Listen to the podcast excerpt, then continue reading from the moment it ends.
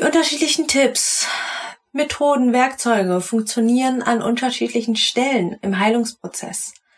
Und ich habe schon so viele Leute erlebt, die gekommen sind und gesagt haben, also boah, krass Mai, das haben mir vorher schon tausend Leute gesagt, aber es hat nie funktioniert. Aber jetzt funktioniert's. Ja, jetzt funktioniert's, weil du das Werkzeug jetzt genau an der richtigen Stelle an die Hand bekommst. Und deswegen ist es so wichtig, dass du jemanden an deiner Seite hast, der Ahnung von Traumaprozessen hat, der dich begleitet auf deinem Weg. Und gleichzeitig habe ich mir gedacht, das kann doch nicht sein. Das muss man doch irgendwie ähm, in ein Modell packen können. Da muss doch jemand sich irgendwie selber verorten können und nicht eine Mai, die von draußen drauf schaut, haben, sondern es muss anders gehen. Hi und herzlich willkommen im Me Too Podcast, dem Podcast für Opfer und Betroffene von sexueller Gewalt. Ich bin Mai Nguyen und ich führe dich hier durch. Bitte, bitte sei achtsam mit dir beim Hören des Podcasts. Wenn dich die Inhalte triggern, such dir auf jeden Fall Hilfe, denn das Schweigen hat ein Ende. Hi und herzlich willkommen zu einer ganz besonderen Podcast-Folge. Ich weiß, ich sag's in jeder Folge gefühlt, aber es ist auch einfach so. Heute stelle ich euch nämlich etwas vor, ja, ähm, es klingt jetzt komisch, aber was ich selber erstellt habe, ich fühle mich gerade ein bisschen wie so ein Kind, was zu Mama läuft und sagt, Mama, Mama, guck mal, ich habe da was gebastelt, guck mal, das war ich. Aber ja, so ist es. Ähm, ich habe mir, nee, ich fange andersrum an. Ich äh, bin ja seit ähm, dreieinhalb Monaten wenn ihr das hört, wahrscheinlich sogar schon viereinhalb, bin ich ja sehr, sehr präsent mit dem Thema MeToo, Missbrauch, äh, wie man damit umgeht, wie man das verarbeitet. Also bin ich sehr, sehr präsent überall, eben mit dem Podcast, aber auch an meinem Instagram-Account. Mein MeToo-Letter ähm, wird auch immer mehr und es ist einfach, ähm, ja, krass, was für eine Präsenz ich anscheinend jetzt auch für andere habe, dass wirklich immer mehr Menschen auf mich zukommen, also sowohl irgendwie Freunde, Bekannte, Unbekannte, aber eben auch diejenigen, die dann zu meinen Klientinnen werden. Und eine der häufigsten Fragen, die ich gestellt bekomme, ist, ja, ähm, hast du einen Tipp für mich? Was kann ich denn jetzt machen? Und meine Standardantwort ist bisher gewesen, naja, es kommt darauf an. es kommt wirklich total darauf an. Und das war für mich immer so ein bisschen unbefriedigend, die Antwort, weil ich will ja den Menschen helfen, verdammte Kacke. Aber wenn wir vorher erstmal irgendwie ähm, eine Stunde Anamnese machen müssen, um einfach erstmal äh, zu schauen, wo steht die Person eigentlich gerade, ähm, ist das irgendwie nicht Sinn der Sache. Also schon, ich meine, ich freue mich über jeden und jede, ähm, der die in mein Coaching kommt. Aber diejenigen, die ja kommen und sagen, ah, du hast einen Tipp für mich, den kann ich nicht einfach irgendeinen Tipp geben, weil die unterschiedlichen Tipps, Methoden, Werkzeuge funktionieren an unterschiedlichen Stellen im Heilungsprozess. Und ich habe schon so viele Leute erlebt, die gekommen sind und gesagt haben, also boah, krass Mai, das haben mir vorher schon tausend Leute gesagt, aber es hat nie funktioniert. Aber jetzt funktioniert's. Ja, jetzt funktioniert's, weil du das Werkzeug jetzt genau an der richtigen Stelle an die Hand bekommst. Und deswegen ist es so wichtig, dass du jemanden an deiner Seite hast, der Ahnung von Traumaprozessen hat, der dich begleitet auf deinem Weg. Und gleichzeitig habe ich mir gedacht, das kann doch nicht sein. Das muss man doch irgendwie ähm, in ein Modell packen können. Da muss doch jemand sich irgendwie selber verorten können und nicht eine Mai, die von draußen drauf schaut, haben, sondern es muss anders gehen. Und ja, da habe ich mein Hirn mal, ja, mein Hirnschmalz ziemlich, ziemlich zusammengekratzt und habe ein Modell hervorgerufen aus meinem Gehirn und habe ja es über mehrere Tage sehr, sehr, sehr ausgiebig weiterentwickelt. Und jetzt ist es an dem Punkt, wo ich sage so, ja, das gefällt mir. Also ich meine, klar, wie jedes Modell kann es mit der Zeit immer noch größer werden, verändert werden, vielleicht an irgendeiner Stelle noch was angepasst werden. Aber es ist erstmal, es hat ein, es hat ein Stadium, an dem ich sage, das ist richtig cool, das gefällt mir und ich habe auch schon mit einigen Klientinnen das Modell durchgesprochen und die haben sich super schnell selber verorten können, an welcher Stelle sie stehen und das finde ich so, so cool. So cool. Habe ich schon so cool gesagt? genau. Und deswegen möchte ich euch das Modell jetzt vorstellen. Also, ich nenne es die drei Phasen der Heilung nach sexuellem Missbrauch. Ich weiß, es klingt sehr, sehr plakativ und erinnert mit Sicherheit an die fünf Sprachen der Liebe oder die drei Phasen der Trauerbewältigung. Aber genau das soll es ja auch sein. Also, wenn, wenn es wieder ein, ja, es kommt darauf an und hier, guck mal, hier ist ein riesengroßer Entscheidungsbaum und erst wenn wir drei Stunden geredet haben, kann ich dir sagen, wo du stehst. Ja, dann können wir auch gleich ein Coaching machen. Mit dem Tool möchte ich einfach allen Menschen ermöglichen, die sich mit Missbrauch auseinandersetzen, ganz besonders mit ihrem eigenen natürlich, ähm, schnell zu sehen, einerseits, was ist denn der Weg? Also der Weg, den 99 Prozent der meisten Menschen gehen. Klar, das ist nicht linear, auch wenn ich es jetzt aufzeige, als ob es jetzt ein Step-by-Step-Plan ist. Ja. Ähm, in der Regel geht's eher vor und zurück, vor und zurück, dann geht's ein bisschen zickzack und dann fängt man doch mal wieder irgendwo von vorne an und man ist auch nie fertig. Aber es ist einfach mal eine Blickrichtung. Und gerade bei den drei Stufen, macht euch nicht verrückt, wenn ihr das Gefühl habt, oh, aber ich habe das Gefühl, ich bin in der und in der Stufe. Auch das ist vollkommen normal. Das sind einfach drei relativ einfach zu verstehende, plakative Stufen, dass du dich einsortieren kannst. Und ich bin ehrlich gesagt auch gerade dabei, so ein kleines Quiz zu entwickeln. Kennst du sicherlich so Persönlichkeitstests, wo man einfach mal, keine Ahnung, so fünf bis zehn Minuten ein bisschen rumklickt, ein paar Fragen beantwortet und am Ende rausfindet, in welcher Kategorie man sich denn jetzt eigentlich befindet, welcher Persönlichkeitstyp man ist oder keine Ahnung, was es da für 30 Millionen Tests da draußen gibt. Ich habe mal einen gesehen, da sollte ich rausfinden, welcher S-Typ ich bin, ob ich Kohlenhydrate oder Eiweiße oder ach, also es gibt alles mögliche an Tests und dann dachte ich, warum mache ich nicht auch einfach einen Test, den ich richtig sinnvoll und cool finde? genau, also ich schweife ab. Äh, lass uns doch einfach mal zu den drei Stufen kommen. Also, die erste Stufe nenne ich die Opferstufe. Puh, ich weiß, Opfer ist ein richtig, richtig krasses Wort. Und ich weiß, dass ich damit sehr polarisieren werde, weil ich weiß, wie sehr man sich in der Persönlichkeitsentwicklungsszene und auch viele aus der spirituellen Szene sich gegen das Wort Opfer wehren. So dieses klassische, geh aus der Opferrolle raus, ja, äh, äh, dann entscheide dich kein Opfer zu sein, bla bla bla. Ja, das ist in Ordnung. Und das ist ganz toll, wenn ich mir immer wieder äh, sage, ich bin kein Opfer, ich bin kein Opfer. Aber was de facto passiert ist, du bist zum Opfer gemacht worden. Du hast dich nicht dazu entschieden, missbraucht zu werden. Nein, kein Bock drauf. Warum sollten wir? Es ist dir passiert. Es ist, also, jemand, der von einem Auto überfahren oder angefahren wird, dem wird auch nicht gesagt, ey, jetzt, jetzt stell dich mal nicht so an, also ähm, du hast dich dazu entschieden, angefahren zu werden und jetzt, jetzt, jetzt geh aus der Opferrolle raus, komm, steh wieder auf, passt schon. Machen wir nicht. Aber bei so einem krassen Thema wie sexuellen Missbrauch, da machen wir das. Oder lassen wir es mit uns machen. Und das ist Bullshit, ganz ehrlich. Deswegen hier tatsächlich einfach die sehr plakative Phase Opfer. Denn für mich steht am Anfang der Heilung immer die Anerkennung des Status quo. Die Anerkennung, dass du genau da stehst, wo du gerade stehst. Und ganz, ganz klassische Gefühle in dieser ersten Phase sind Angst, Scham und Schuld.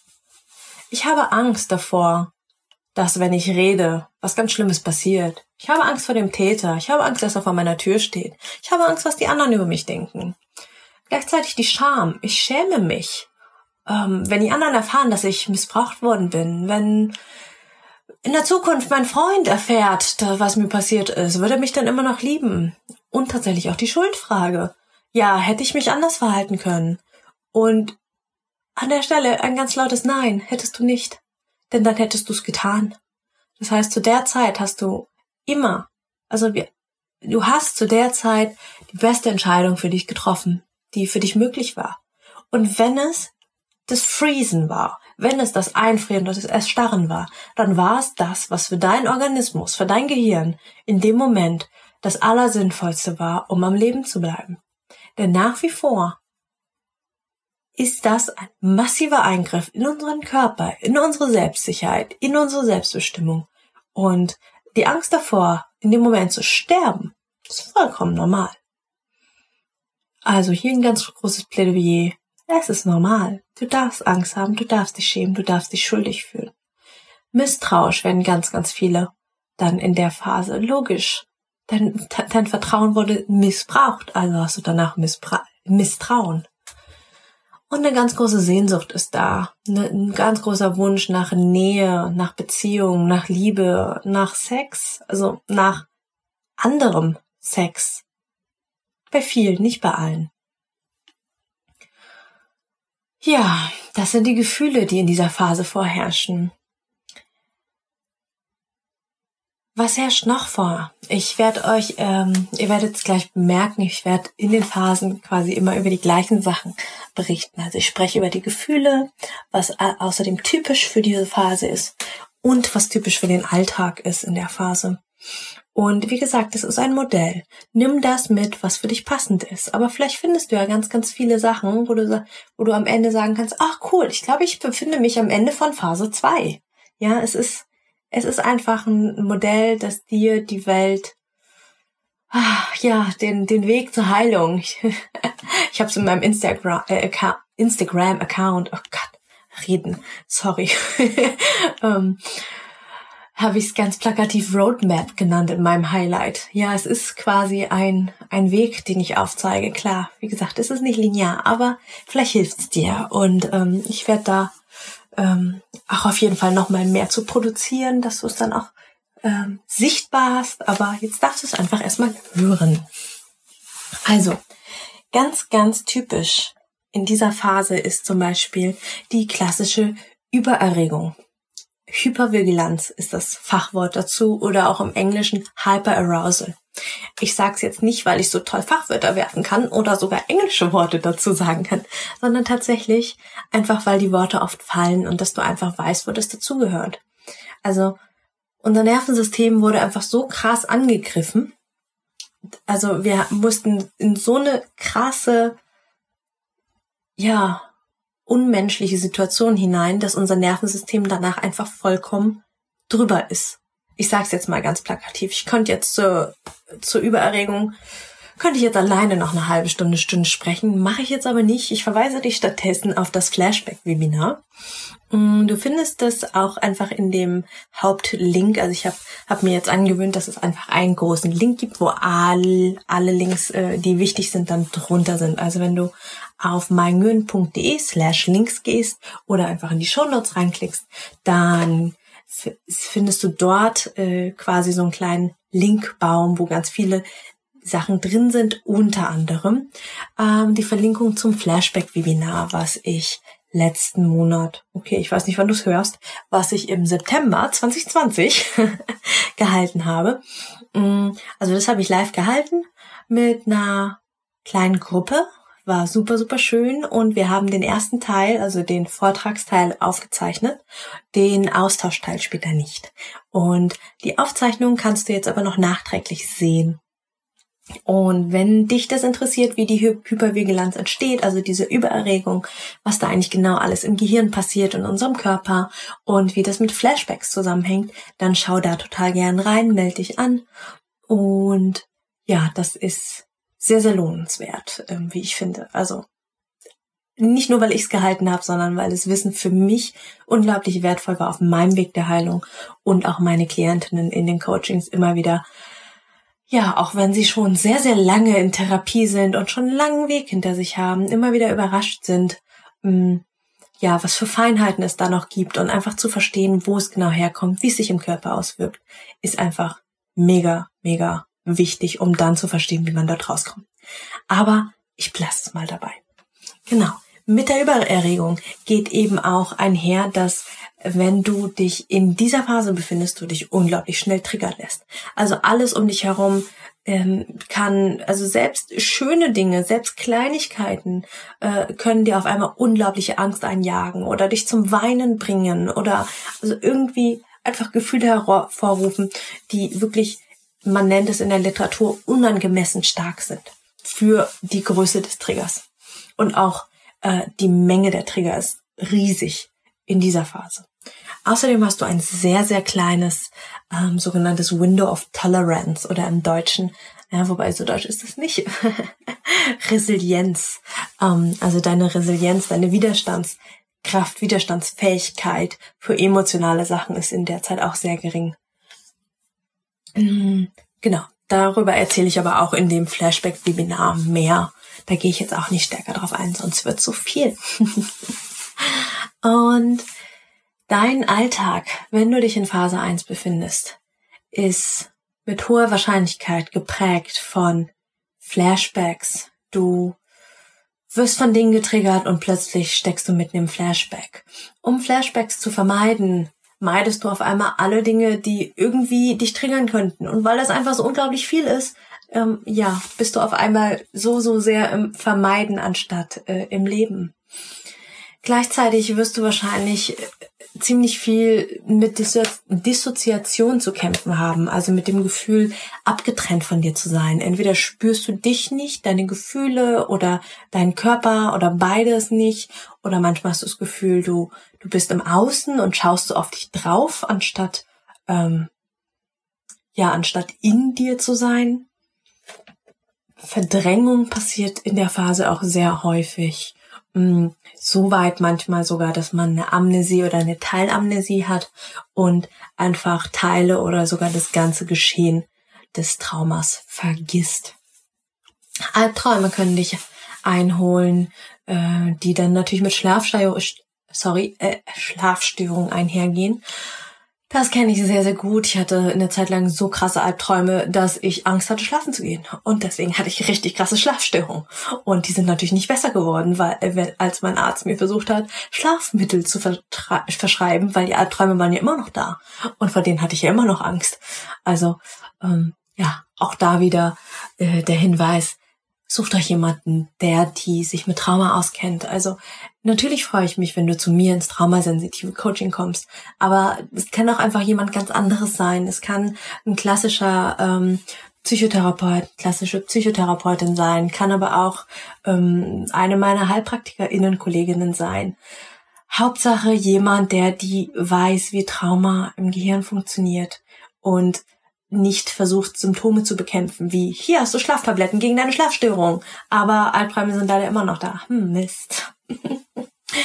ähm, mit den Schlafstörungen gehen natürlich Konzentrationsstörungen einher, dass du merkst, dass du unaufmerksamer wirst, vielleicht deine Arbeit nicht mehr so gut erledigst, vielleicht deswegen auch wieder im Schuldgefühl landest.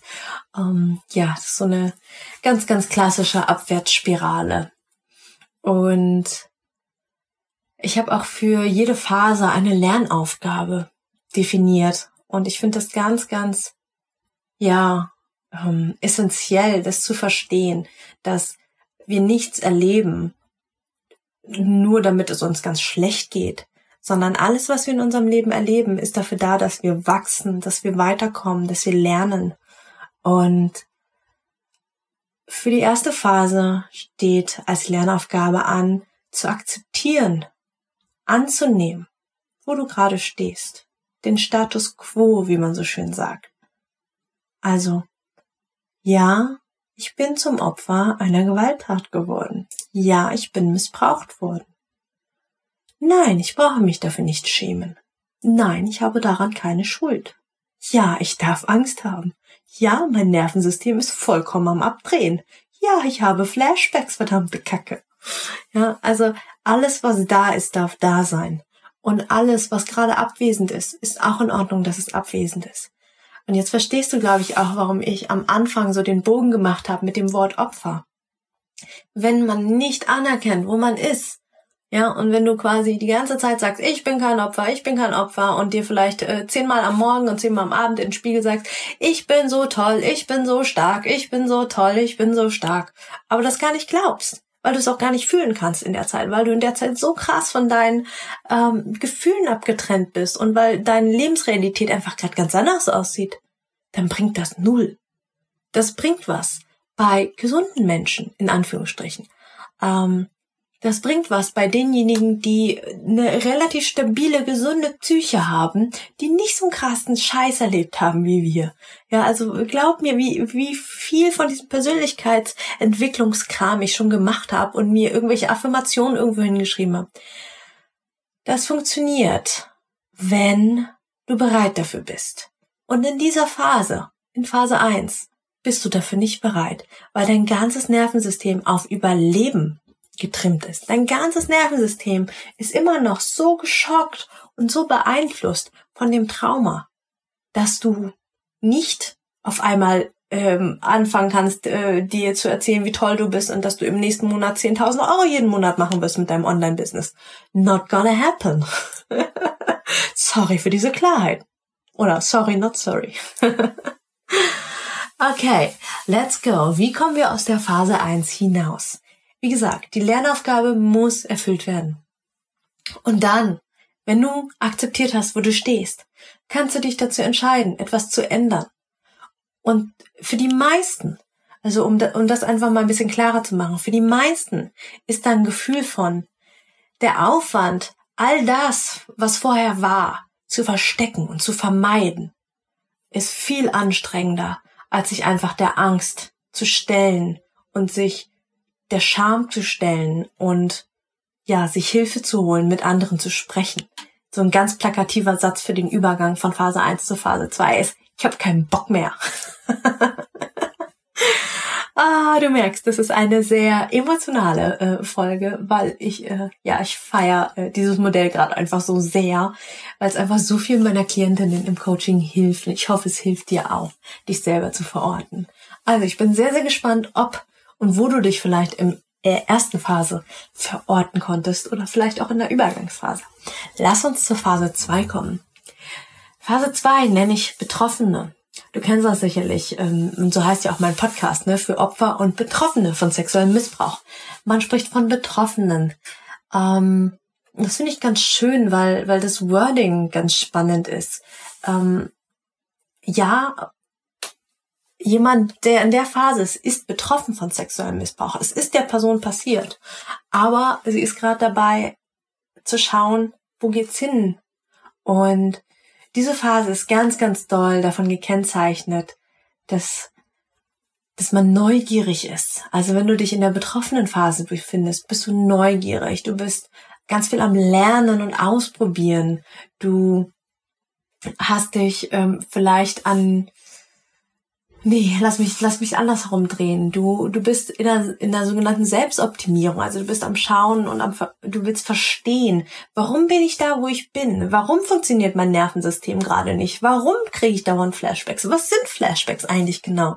Also wo du vorher noch so krass im Erleben warst, ja, im, im ähm, gesteuert werden von der Übererregung, bist du jetzt in einem neugierigen Stadium, in einem, wo du mit ja fast einer kindlichen Neugierde so dich selber und deine Symptome anschaust und auf einmal auch ähm, Muster erkennen kannst und mehr verstehen kannst und verstehen willst.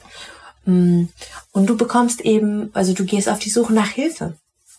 Also ähm, ganz typisch in der Zeit ist das Mm, dass man sich seinen Ängsten stellt und auch, dass das Window of Tolerance, also die, das Resilienzfenster sich öffnet ganz, ganz langsam. Also du merkst, dass du auf einmal mehr Kapazitäten hast. Immer noch nicht so wie vorher. Und sobald du dich überforderst, landest du auch ganz schnell wieder in der ersten Phase und hast plötzlich wieder ein Flashback oder dissoziierst plötzlich wieder. Ja, das ist halt so. Aber ganz grundsätzlich hast du hier ähm, ja, auf einmal wieder mehr Kapazitäten und das ist super schön. Und deswegen sieht der Alltag hier auch ganz, ganz anders aus als in der ersten Phase.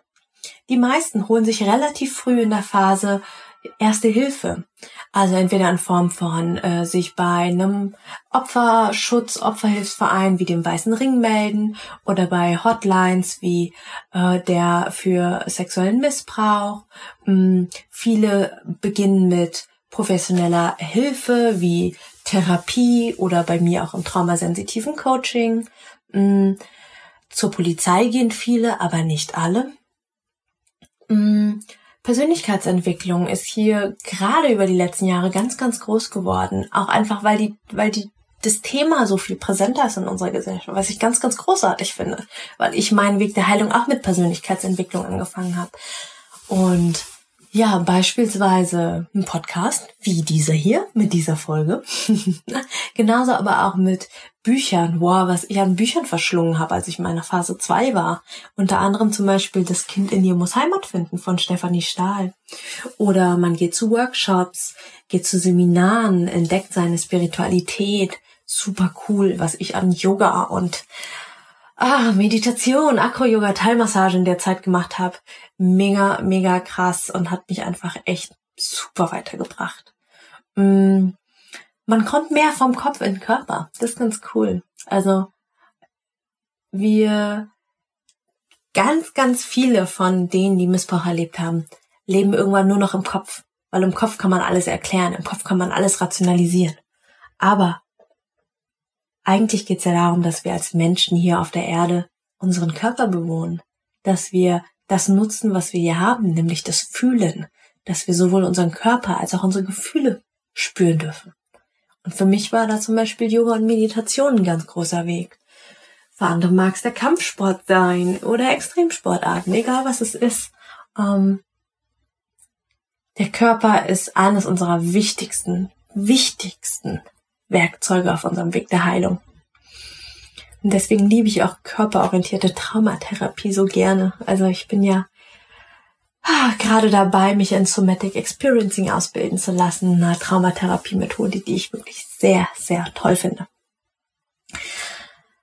Ja, das Fühlen habe ich schon angedeutet. Also nicht nur im Kopf sein, sondern fühlen, wirklich Gefühle lernen, zum Beispiel über GFK, gewaltfreie Kommunikation. Da geht es quasi nur darum zu schauen, was fühle ich in meinem Körper und wie kriege ich das in Worte ausgedrückt für mein Gegenüber. Mm, Tantra oder auch alles andere, was uns irgendwie in unseren Körper bringt.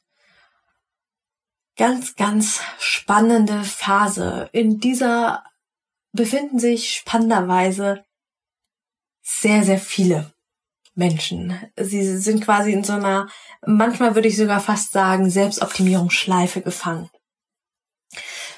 Was in dieser Phase die wichtigste Lernaufgabe ist, ist Eigenverantwortung übernehmen und lernen. Lernen zu, also wenn wir verstehen, sowohl kognitiv, also vom Gehirn her, als auch körperlich, was wann in unserem Körper passiert, das ist zum Beispiel das, was, also das zweite, ähm, ist das, was wir in der traumasensitiven Therapie ganz viel machen oder Coaching. Ähm, zu lernen, zu spüren, wann werde ich, wann wird mein Körper zum Beispiel aufgeregt? Welche Anzeichen zeigen mir, dass ich Aufregung verspüre? Oh, mein Herz klopft schneller. Okay, mein Blickwinkel fokussiert sich ein bisschen. Ähm, mein Kopf wird ein bisschen schwummrig. Ja, also ganz langsam, Stück für Stück, unseren Körper so gut kennenzulernen, dass wir früh genug Anzeichen bemerken, wenn wir irgendwie was brauchen, dass wir früh genug uns Hilfe holen. Zum Beispiel, wenn wir Flashbacks bekommen, nicht nur wissen, welche Flashback-Methoden es gibt, sondern sie auch einsetzen können und am besten so früh wie möglich. Wenn Flashbacks für dich ein Thema sind, dann lade ich dich auch ganz herzlich ein, auf den Link in den Show Notes zu klicken, www.meingön.de slash links. Da gibt's ähm, das erste Hilfekit für Trauma und Flashbacks. Da gebe ich dir ganz, ganz viel, auch nochmal Basic-Wissen zum Thema Trauma mit und einiges an Übungen, die du einsetzen kannst für, ähm, wenn du mitten im Trauma bist, also mitten im Flashback bist und auch was du tun kannst, um sie langfristig zu vermeiden. Mega cool. Alles erprobte Übungen, alles echt Übungen, von denen ich also die mir entweder selber geholfen haben und oder meinen Klientinnen so sehr geholfen haben, dass ich gesagt habe, okay, die muss ich weitergeben, die möchte ich verschriftlichen, dass es so vielen Menschen wie möglich hilft. So, und der Übergang von Phase 2 zu der uh, Trommelwirbel großen Phase 3 Überlebende ist ganz, ganz klassisch gekennzeichnet durch die Entscheidung zu leben. Das klingt so platt, aber es ist so. Die Entscheidung, ich will leben. Ja, vorher war, ich habe keinen Bock mehr auf den Scheiß und dann ist man nur noch am Lernen, Lernen, Lernen und Verstehen.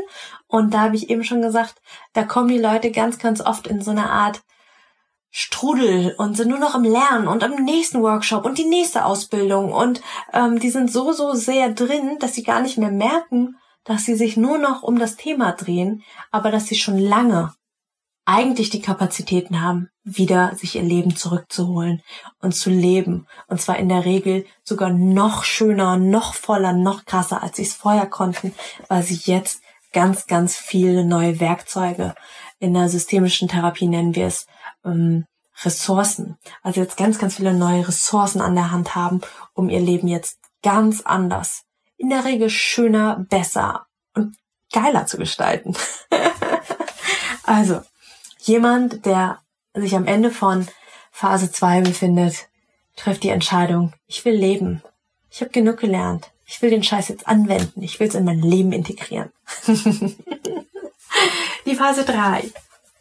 Wie du hörst, bin ich gerade ganz aufgeregt, weil das nämlich mein Lieblings, ja, Lieblings was eigentlich? Das ist einfach, ähm, wenn man es so nennen will, das, was ich am aller, allerliebsten arbeite. Also ich biete ja Trauma, sensitives Coaching an, aber ich habe einfach für mich auch gemerkt, gerade in der Definition dieser Phasen, wie sehr wie sehr ich es liebe, mit Menschen zu arbeiten, die sich am Ende von Phase 2 befinden, die wirklich schon so, so viel gemacht haben, die eigentlich alle Werkzeuge an der Hand haben und aber irgendwie nicht so ganz den Sprung rüber, rüber finden oder den Sprung rüber gefunden haben, aber sich irgendwie noch nicht so ganz sicher fühlen und gar nicht so wissen, was sie jetzt eigentlich mit all ihren Werkzeugen tun sollen.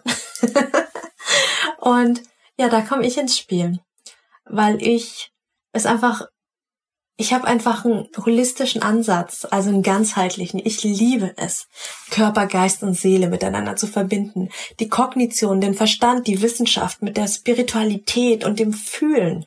Und ja, ich glaube, da, das ist äh, so das, was ich in meiner Phase 2 bis bis zum Abwinken gemacht habe. Ich habe eine Yoga-Lehrerausbildung gemacht, eine Acro-Yoga-Lehrerausbildung, eine Thai-Yoga-Massage-Ausbildung. Ja, ich bin volle Kanne in den Körper rein. Ich habe aber auch gleichzeitig ähm, gelernt äh, zu fühlen durch Somatic Experiencing, durch äh, gewaltfreie Kommunikation, durch sehr, sehr, sehr, sehr viele Gespräche und Diskussionen mit meinem Freund und es ist einfach also ich bin halt so volle Kanne in einerseits in die spirituellen und in die Fühlsachen rein und andererseits aber auch volle Kanne in die Wissenschaft, weil ich immer alles verstehen will. Ja, ich, ich will nicht nur irgendwelche Hokuspokus-Erklärungen und ja, eure Seelen haben sich verabredet, bla, sondern ich will wirklich eine Erklärung dafür, warum entstehen Flashbacks. Wie funktioniert das? Was ist ein Trauma? Welche Arten von Traumata gibt es eigentlich? Ähm, warum dissoziiert unser Körper? Ähm, warum hilft diese und jene Übung? Warum hilft diese und jene nicht? Oder warum helfen die manchmal und manchmal nicht? Was, was definiert dieses manchmal? Ja, also du merkst schon, ich habe mich wirklich sehr, sehr, sehr tief mit allen möglichen Themen auseinandergesetzt. Ich habe eine Hypnotherapie-Ausbildung gemacht. Ich habe eine systemische Therapie-Ausbildung gemacht. Ich habe eine oder bin noch dabei bei der integrativen Psychotherapie-Ausbildung. Ich bin noch dabei, äh, für meinen Heilpraktiker für Psychotherapie zu lernen, wo ich hoffentlich nächstes Jahr im März 2021 die Prüfung ablegen darf, wenn Corona mir nicht dazwischen kommt. Ja, also ich habe mich wirklich in aller, aller tiefster Tiefe. Ah, Traumatherapie habe ich vergessen, klar. das ist so selbstverständlich irgendwie. Also ich habe mich wirklich in aller tiefster Tiefe mit allen, okay, alle kann man sowieso nie sagen, aber mit sehr, sehr, sehr, sehr vielen unterschiedlichsten Aspekten auseinandergesetzt von Trauma. Und ich glaube, das ist das, was meine Arbeit für meine Klientinnen heute so wertvoll macht, weil ich wirklich an sehr, sehr vielen Stellen andocken kann und relativ schnell sehen kann, wo ihr weißer Fleck noch ist. Ne, man sagt ja, äh, ich brauche jemanden, ähm, der sieht, was ich nicht sehe, weil ich nicht sehe, was ich nicht sehe. Ne? Also, und bei mir war es genauso. Also ich habe mich sehr, sehr lange um sehr viele ähnliche Themen gedreht und dachte, oh, so langsam muss ich doch jetzt mal und ah, und ich wollte so gern aus Phase 2 raus, wobei ich damals natürlich nicht wusste, dass es die Phase 2 ist. Aber ich wusste, da ist irgendwie was mehr. Und äh, mir hat aber der letzte Kick gefehlt. Und bei mir war es tatsächlich das, das Fühlen. Das Fühlen war bei mir so, so schwach, in Anführungsstrichen. Also das wirklich die Gefühle in meinem Körper wahrnehmen, sie formulieren, also sie erstmal erkennen, sie dann formulieren können und mich dann auch noch trauen, sie auszudrücken. Das hat bei mir Jahre gedauert. Und das war für mich mein letztes Puzzleteil. Das war für mich das letzte Stückchen, was mir geholfen hat, den Sprung rüber zu machen. okay, und dann befinden wir uns in Phase 3 der Überlebenden. In dieser Phase fühlen ganz, ganz viele einen richtig tiefen inneren Frieden, so eine richtige Ruhe in sich. Plötzlich ist da Selbstliebe und Selbstmitgefühl, wo vorher ganz viel Selbstkastenei war und ah, oh, du hättest doch und ah, oh, schon wieder und ah, oh, wie kannst du nur, ah, du Blöde und plötzlich ist da ganz, ganz viel nö, heute ist mir nicht danach oder nö, heute habe ich keine Kraft dafür. Und was für viele richtig, richtig schön ist, Vertrauen. Ganz viele lernen in der Zeit wieder zu vertrauen. Ganz viele lernen in der Zeit, sich wieder verbunden zu fühlen. Das ist so, so schön, wirklich eine Herz-zu-Herz-Verbindung mit anderen Menschen eingehen zu können. Glaub mir, das ist der Wahnsinn. Typisch für diese Zeit ähm, ist eine ganz, ganz große Stabilität, eine emotionale Stabilität. Weißt du, da ist, ja, was soll ich sagen, da ist so ein, wo man vorher immer dachte so, ah, oh, ich weiß nicht, ich weiß nicht, was ich will, ich weiß nicht, wohin ich will, alles ist so schwierig.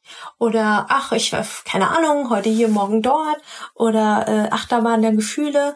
Und glaub mir, ich, ich bekomme so viele Anfragen von meinen Klientinnen, die sagen, ja, aber Gibt's das überhaupt? Kommt man überhaupt irgendwann dahin? Oder ist es nicht eher so, dass man immer mal wieder sich zwischen den Phasen hin und her bewegt?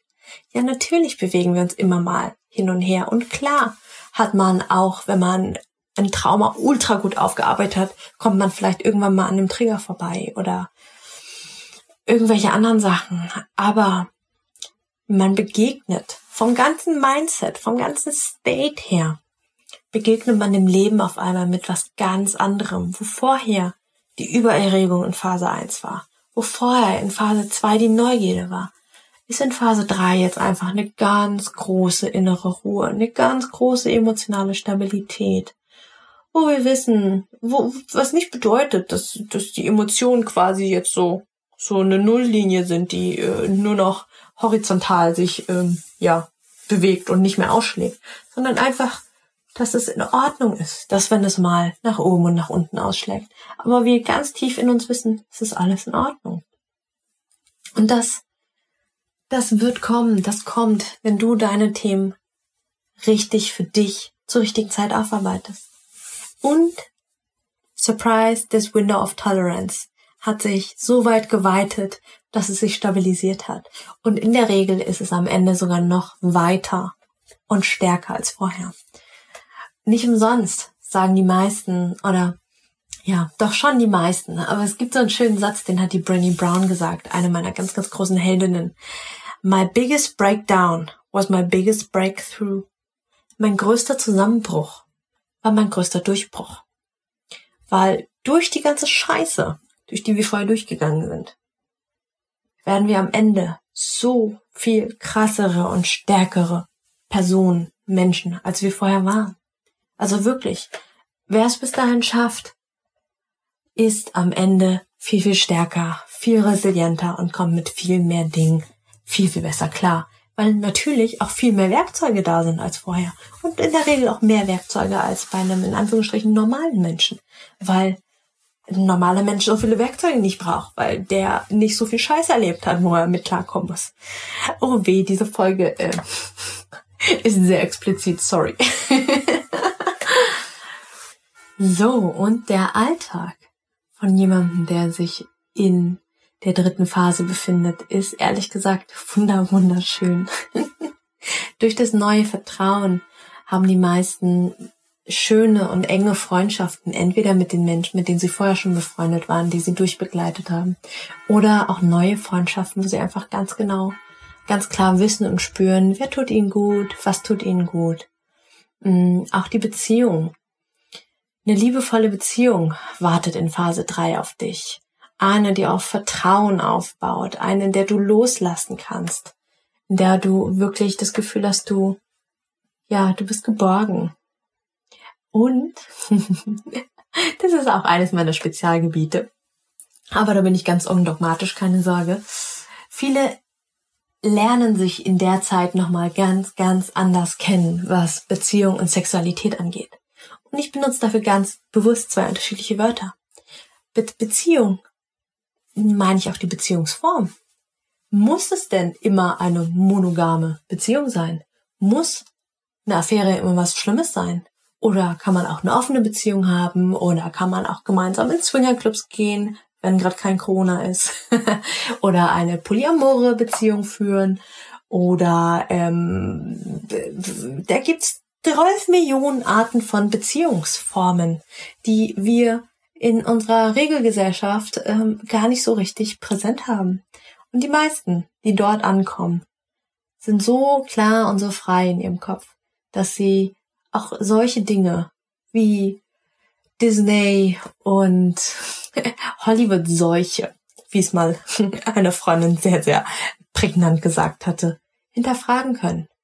Und wenn am Ende rauskommt, hey, ich möchte aber gerne monogam leben, voll in Ordnung. Aber einfach die Offenheit zu haben und die Gewissheit zu haben, ja, ich könnte mich auch für eine andere Liebes- und Lebensform entscheiden und da werde ich sicherlich auch einen Partner oder eine Partnerin zu finden. Das ist ganz, ganz schön und super befreiend. Und wenn wir schon beim Befreien sind, die Sexualität. In der Phase erlebst du deine ganz eigene befreite Sexualität. Sex nach deinen ganz eigenen Regeln. Egal ob du Blümchensex haben willst oder gefesselt werden willst, in die BDSM-Szene willst und Dom sein willst oder Sub oder irgendwas ganz, ganz anderes. I don't know. Aber all das ist möglich. Und ja, da habe ich auch mich sehr, sehr viel ausprobiert. Also alles, was, also ähm, ist es ja kein Geheimnis. Ich lebe in einer offenen polyamoren Beziehung, war auch viel in der BDSM-Szene unterwegs und habe aber auch gerne mittlerweile Kuschel- und Blümchensex. Den konnte ich ganz lang nicht haben und jetzt finde ich ihn umso schöner. oh wie. Ähm, hallo Nähkästchen. genau, also da, ja, da glaube ich, bin ich für viele meiner Klientinnen auch einfach eine ganz, ganz tolle Ansprechpartnerin, weil sie wissen, was ich schon alles gemacht habe, weil sie mir vertrauen, weil sie spüren, dass es nicht schlimm ist, wenn sie mit mir über Dinge sprechen, ja, über die sie vielleicht mit ihrem Therapeuten, ihrer Therapeutin nicht unbedingt sprechen wollen würden, weil sie sich da vielleicht schämen. Also, ja, mit mir kann man so ziemlich über alles reden. ähm, ja, und wenn wir schon bei Sexualität sind, ähm, landen wir auch direkt bei deinem Körper. Also nicht nur deinem Körper, sondern deiner Seele, deinem Wesen, deiner Energie. Nenn's wie du willst. Aber in der Phase ist es wunderschön mit anzusehen, wie die meisten meiner Klientinnen Frieden mit ihrer eigenen Weiblichkeit schließen. Und da spreche ich nicht nur von ihnen, sondern auch von mir. Oh Gott, habe ich meinen Körper früher gehasst. Ich hab's gehasst, war eine Frau zu sein. Ich hab's gehasst zu bluten einmal im Monat. Ich habe gar nicht verstanden, warum was der Mist sollte. Ich habe zehn Jahre lang die Pille genommen und in der Phase fangen die meisten an zu entdecken, oh, unser Zyklus hat einen Sinn. Oh, unsere weibliche Energie, die macht bestimmte Dinge mit uns. Und in unserem Zyklus haben wir vier, vier unterschiedliche Phasen. Und in jeder Phase haben wir eine andere Energie und jede Phase macht etwas anderes mit uns. Oder macht, dass wir andere Dinge besser oder schlechter können. Holy shit, wie cool ist das denn? Und auch einfach zu erkennen, dass wir magische Wesen sind. Wir können verdammte Kacke jeden Monat ein Wesen erschaffen, ein lebendiges Wesen aus uns heraus. Wie cool ist das denn? Und viele, kann ich auch wieder nicht für alle sprechen, aber viele, die beginnen mit ihrer Weiblichkeit Frieden zu schließen, die beginnen gerne ihre Menstruation zu bekommen, die beginnen zum Beispiel mache ich das auch, ihren Zyklus in ihren Kalender einzutragen. Ich habe meine Menstruation und drei Tage vor der Menstruation in meinem Kalender stehen. Also in meinem ganz normalen Google-Kalender und habe die Tage auch geblockt. Also ich habe quasi alle 28 Tage, sechs Tage in meinem Kalender geblockt. In der Zeit nehme ich keine Termine an, in der Zeit arbeite ich nicht, in der Zeit tue ich alles, was mein Körper braucht. Und in der Zeit bin ich nett zu mir, in der Zeit verlange ich von allen anderen, dass sie nett zu mir sind. Und wenn sie nicht nett zu mir sein sollen, dann müssen sie wenigstens gehen. das ist vollkommen ernst gemeint. Also, in der Zeit äh, weine ich sehr, sehr schnell. Also wenn Menschen um mich herum ein bisschen lauter reden, ähm, in Klammern streiten, ähm, kann das schon sein, dass ich anfange zu weinen und äh, sie bitte doch einfach damit aufzuhören. Und meistens sind die Menschen so betreten, dass sie es tatsächlich tun. Ich habe aber auch schon äh, geschafft, dass ein Seminarleiter ähm, angefangen hat, mir äh, Süßigkeiten aus dem Supermarkt zu holen. Also in der Zeit, tu alles, was du brauchst. Tu alles, was dein Körper möchte. Dein Körper weiß am besten, was du brauchst. Denn wir als Frauen haben ein ganz, ganz großes Geschenk. Wir haben unsere Weiblichkeit, wir haben unsere Intuition. Und die ist der Burner. Es ist so cool. Oh, Intuition habe ich noch gar nicht drüber gesprochen. Oh, das muss ich mal dazu schreiben. Ja, jetzt habe ich ja Intuition gesagt. Ha. Und ein ganz, ganz wunderschöner letzter Faktor. In der Zeit wirst du zur Mentorin und für Ansprech zur Ansprechpartnerin für andere, die noch nicht so weit sind wie du, die deinen Weg, den du gegangen bist, noch gehen werden. Und Frauen erkennen dich und sehen dich und erkennen das an, was du geschafft hast. Und das ist unglaublich schön. Das ist unglaublich cool. Das ist da, wo ich gerade stehe. oh, und das tue ich sehr, sehr gerne. Und genau, kommen wir noch zur Hauptaufgabe in dieser Phase. Die Integration von allem. Alles, was du bis dahin gelernt hast. Alle Werkzeuge. Ich nenne, ich, ich nehme das Bild von so kleinen Steinchen. Es ist so, als ob alle Werkzeuge, die du vorher gelernt hast, kleine Steinchen sind. Und für viele ist es so, hä, aber, aber was soll ich mit diesen ganzen unterschiedlichen Werkzeugen? Und in dem Moment, in dem du einen ganzheitlichen, holistischen Blick auf alles bekommst, was du bisher konntest, was du bisher gelernt hast, was du bisher geleistet hast. Und da helfe ich dir halt total gerne bei. In dem Moment merkst du, wie sich aus diesen vorher vermeintlich unterschiedlichen, nicht zusammenhängenden Steinchen ein ganz, ganz wunderschönes Mosaik bildet. Dein ganz persönliches Mosaikbild. Das ist nicht eine schöne Metapher. Ich liebe sie ganz, ganz doll. genau. Und wie du hörst, wie du schon mitbekommen hast, ich liebe den Übergang Ende von Phase 2 zu der gesamten Phase 3. Und wenn du Lust hast, wenn du das Gefühl bekommen hast, so, oh ja, die Mai finde ich toll, mit der Mai möchte ich arbeiten. Melde dich total gerne bei mir. Äh, der, in den Show Notes ist auch ein, also der eine Link, maimin.de slash links. da findest du auch den Link, ähm, um ein kostenloses Kennenlerngespräch mit mir zu führen. Da quatschen wir einfach eine halbe Stunde miteinander, schauen, ob wir harmonieren oder nicht. Und dann kannst du einfach Paketchen bei mir buchen und dann arbeiten wir einfach miteinander in deinem Tempo, so wie du es brauchst. Und ich bin ganz, ganz doll gespannt, wo du dann am Ende stehen wirst, wenn du wirklich willst, wenn du dich bereit dazu fühlst. Es ist wirklich, also Ende von Phase 2 zu Phase 3 und die Integration, das ist so eine ganz, ganz magische Zeit. Das ist der Wahnsinn. Und ich freue mich ganz doll, dich dabei unterstützen zu dürfen. Und ähm, ich weiß natürlich nicht, wann du diesen Podcast hörst, aber falls du ihn noch vor dem 14. 15. November hörst, dann lade ich dich auch ganz herzlich ein, zu mir nach Mannheim zu kommen. Wir werden das Wochenende vom 14. 15. November 2020 in Mannheim ein ganzes Wochenende gemeinsam verbringen. genau unter diesem Thema ähm, Integration von allem Gelernten, Annahme der Weiblichkeit, Verbindung spüren, inneren Frieden finden, liebevolle Beziehungen aufbauen, befreite Sexualität leben. Wir werden ganz, ganz, ganz, ganz viel das Wochenende miteinander arbeiten. Also es wird eine kleine Frauengruppe sein. Und ähm, ja, dazu findest du auch mehr Infos dann unter dem Link. So, und jetzt Hörst du schon, dass ich in meine Meditationsstimme komme, weil ich mich selber in eine Meditation geredet habe? ah, die Folge hat mir ganz, ganz viel Spaß gemacht. Ich hoffe dir auch. Ich hoffe, du konntest ganz viel mitnehmen. Ich hoffe, du konntest dich verorten mh, hm, auf der, ja, auf deinem Weg der Heilung in den drei Phasen irgendwo oder an den Übergängen. Und ja, wenn es dir gefallen hat, dann freue ich mich total über eine 5-Sterne-Bewertung bei Apple Podcasts. Und ja, wir sehen und hören uns spätestens in zwei Wochen wieder. Bis dahin alles Liebe und Gute, deine Mai. Ciao.